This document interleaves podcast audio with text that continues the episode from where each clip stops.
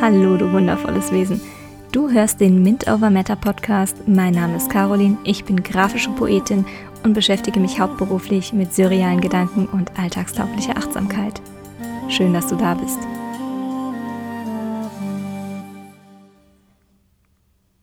In der Persönlichkeitsentwicklung gibt es das Bild, dass wir die Schnittmenge der fünf Personen sind, mit welchen wir am meisten Zeit verbringen.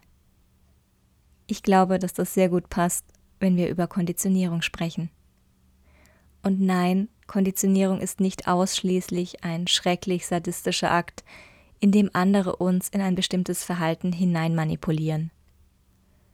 Es kann das sein, aber insgesamt ist es viel mehr und weitreichender als eine dysfunktionale Beziehung mit einer anderen Person. Es ist etwas, das zwangsläufig geschieht, wenn wir mit anderen zusammenleben, arbeiten und uns austauschen. Es ist etwas, das passiert, wenn wir nicht lernen, unserem authentischen Weg zu folgen.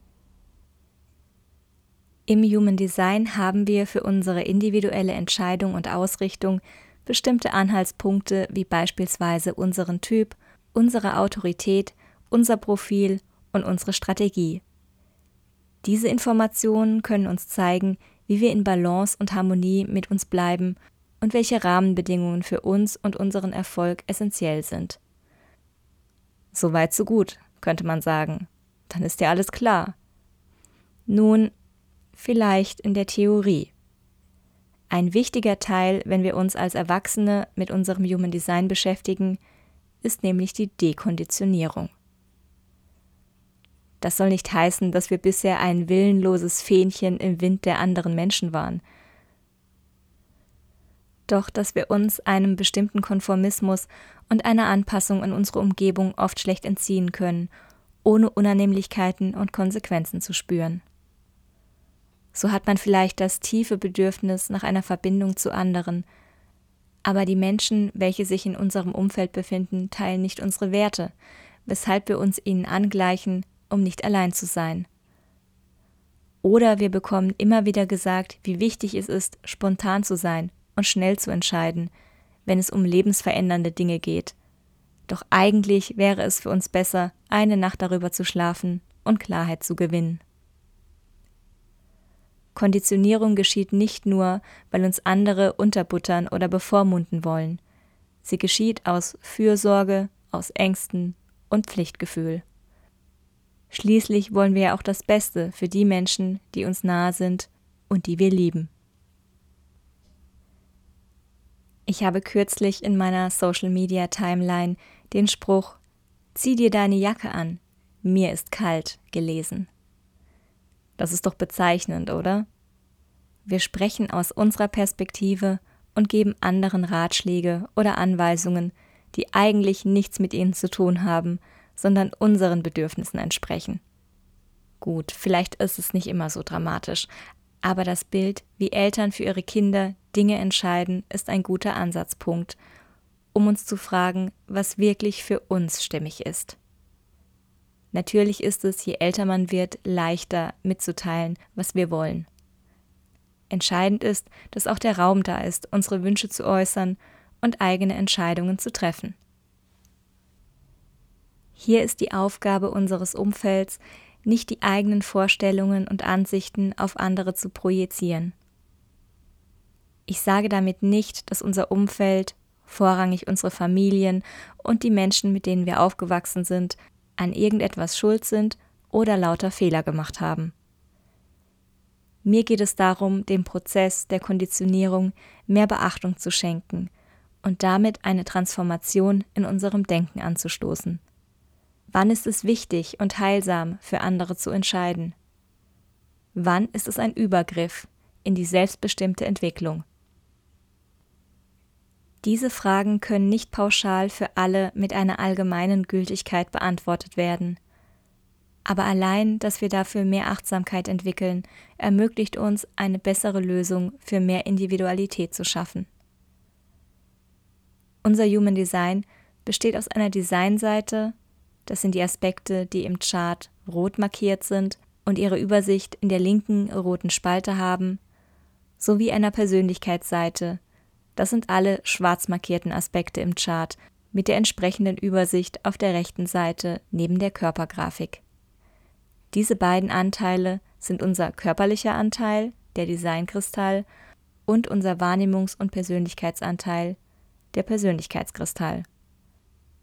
Im Designkristall stecken viele Informationen zu unserer physischen Form, die Hardware unserer menschlichen Erfahrung, unser Fahrzeug sozusagen. Unser Persönlichkeitskristall ist unsere individuelle Software, der Passagier unseres Körpers. Es ist der Teil, der unsere Umgebung und unsere Körperlichkeit wahrnimmt.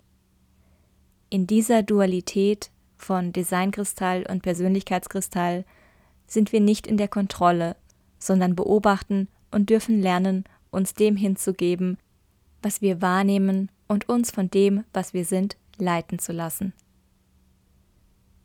Wenn wir uns selbst vertrauen und mit dem in Balance kommen, was uns wirklich entspricht, können wir unser Potenzial in der höchsten Form in die Welt bringen und ein Leben kreieren, das für uns perfekt ist. Losgelöst von den Wertvorstellungen anderer und der Art, wie andere Menschen Erfolg definieren. Denn unsere Werte und was wir als erstrebenswert erachten, können nur wir selbst benennen. Es hat nichts mit generellen Standards von Wohlstand oder materiellen Zielen zu tun. Der innere Kampf um das, was wir steuern wollen, ist der Versuch unseres ego-getriebenen Verstands, Dinge zu kontrollieren, die nicht kontrolliert werden müssen. Das Streben nach Sicherheit und weg von dem Vertrauen in uns selbst. Je nachdem, ob wir in unserer Körpergrafik definierte, also farbige Zentren oder weiße, das bedeutet definierte Zentren haben, sind wir unterschiedlich stark beeinflussbar, was Konditionierungen betrifft. In den definierten Zentren haben wir konstant unsere eigene Energie und wir wissen eigentlich auch, wie unser Erleben ist. In offenen Zentren haben wir die Chance, unterschiedliche Facetten von Erfahrungen zu machen.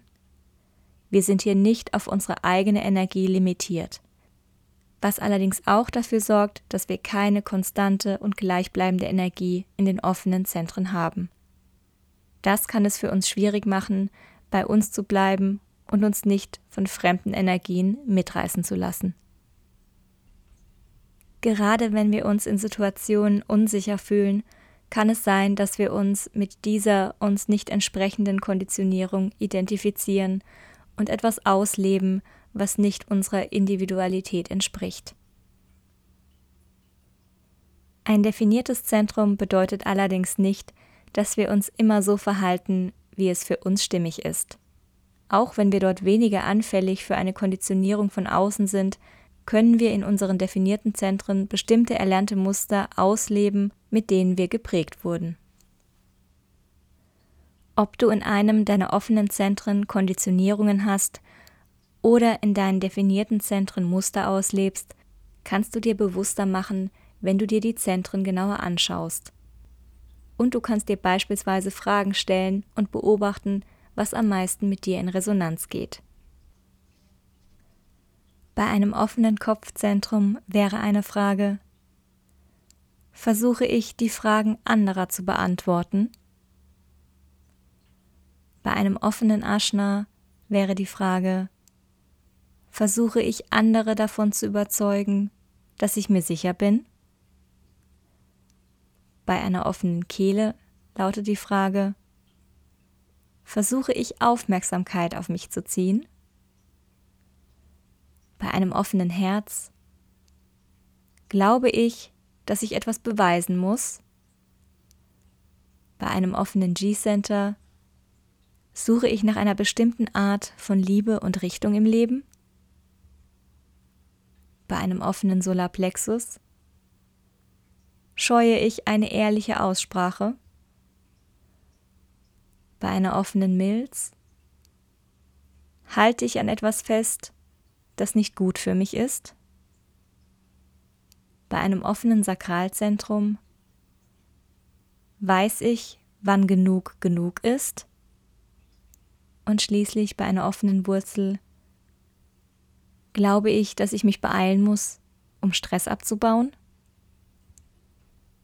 Wenn wir in unserem persönlichen Human Design Experiment sind und mit der Zeit immer mehr Vertrauen in unsere Wahrnehmung und Entscheidungen verspüren, erkennen wir, dass viele der wiederkehrenden Gedanken und Glaubenssätze nicht mehr zu unserem Wohl sind. Es ist ein Akt der Selbstermächtigung, aus Mustern auszubrechen, die uns Vertrautheit suggerieren. Ein mutiger Sprung nach vorne. Und vielleicht wackeln unsere Knie dabei, weil es so ungewohnt ist und sich seltsam fremd anfühlt. Doch je mehr wir die Sicherheit in uns spüren, lösen wir uns davon, sie im Außen suchen zu wollen. Die Dekonditionierung ist nicht das Verurteilen der Menschen um uns herum, welche uns großgezogen, geführt, unterrichtet oder teilweise auch aus egoistischem Antrieb manipuliert haben. Die Dekonditionierung ist das Freilegen unserer Individualität, das Ja zu unseren eigenen Entscheidungen und die Erlaubnis, welche wir uns geben, wirklich wir selbst zu sein.